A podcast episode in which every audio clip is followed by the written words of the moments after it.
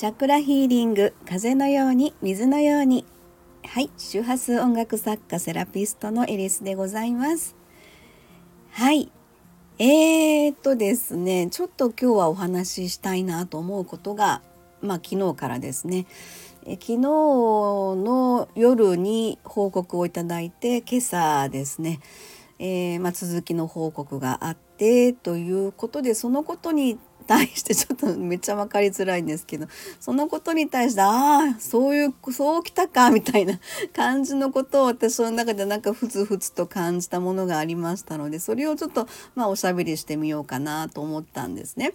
あの要はこの収録の一つ二つ前にですねえー、プレミアムサソリ座満月ミュージックレター、えー、54回目のオレンジ色の流れというのをアップしておりますけども今回これはまあサソリ座満月に伴ったまあチャクラメッセージ的なことをですね、えー、毎回そのその時の新月満月のあの、まあ、月星座に対応する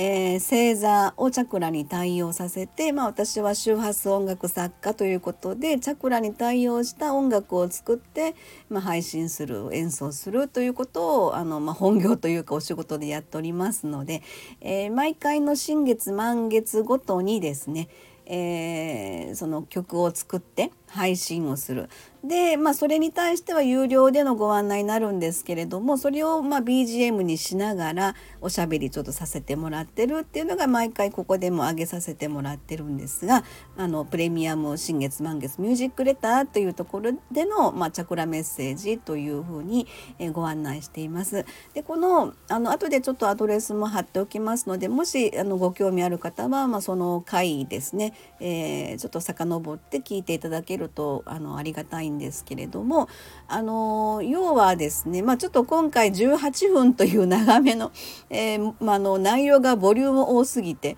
まあ、それだけ宇宙事情がものすごく濃くなってるぞみたいなこの5月がねいろいろ大きな天体私たちに割と関係がするような天体の星座間移動もあったりするのでそれも全部盛り込んでたらすごいボリュームになっちゃって18分っていうちょっと長めバージョンなんですけれどもそこでもですね意味軸も話してることがですね、えー、現実にというのが起こってたというのか、えー、それを多分本人は気づいてないんですけれども改めて朝 LINE でもらったメッセージにですねそのことを伝えて、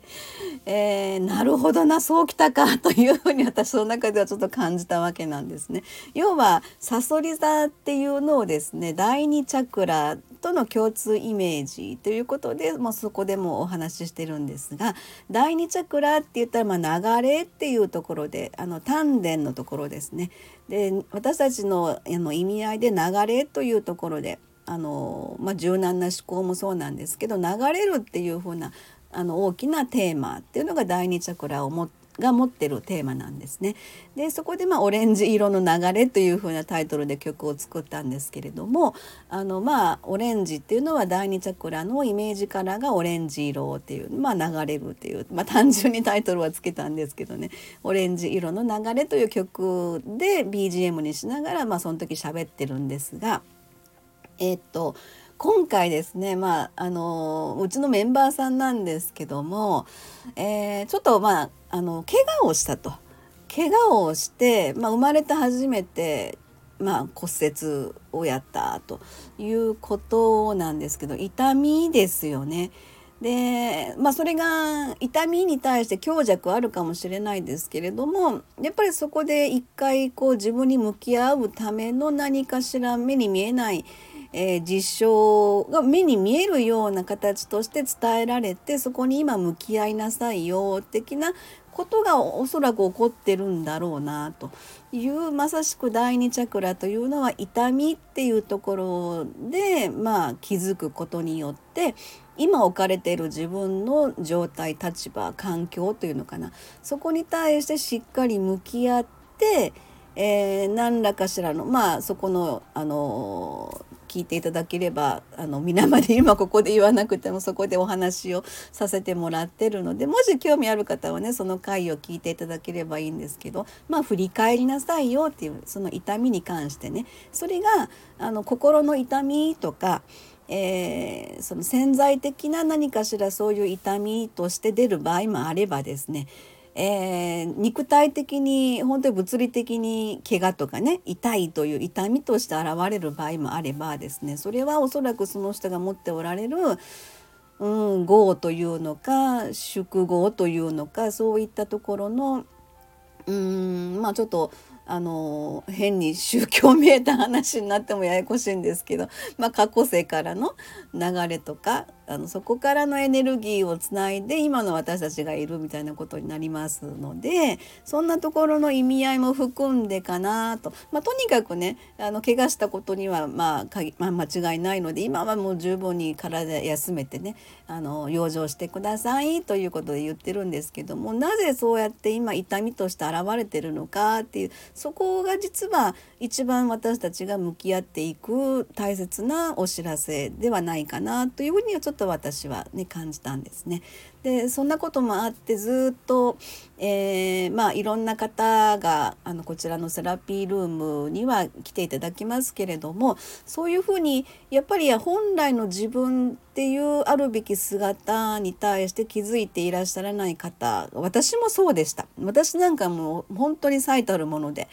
で今こうやってあのいろいろお話しさせていただくようになって、まあ、自分のベースの中では周波数音楽っていうところで音楽を通してやってますけどもそこの、まあ、チャクラをベースにした音楽ということでそれがまメロディーになってハーモニーになってってでそれが波長になってあの何て言うんだろうそういうエネルギー的な部分であの相手との関係性に対して感じる、まあ、自分の中に入ってくるようになったのかなというふうに感じてるんですね。またそんな風な話もですねちょっと霊的な感じのところになっちゃうとすごく、まあ、ややこしいかなみたいな感じになっちゃうのでそれはちょっとまた別の機会で話ができればなと思うんですけども、まあ、そういうところで、えー、やっぱり日常でそうやって目に見える形で何かお知らせというふうなことで入ってくるっていうのはやっぱりとてもなんか今そこであの向き合うべき何か時間をもらったのかなっていうふうに捉えることが大事かなってそれをまたスルーしちゃうとまたもう一回気づけよみたいなところの あそうきたかって私はすごく感じちゃうんですけどねまあそういうところであの怪我自体は、まあ、そんなに重くないような感じで連絡入りましたのでちょっと安心はするんですけれども。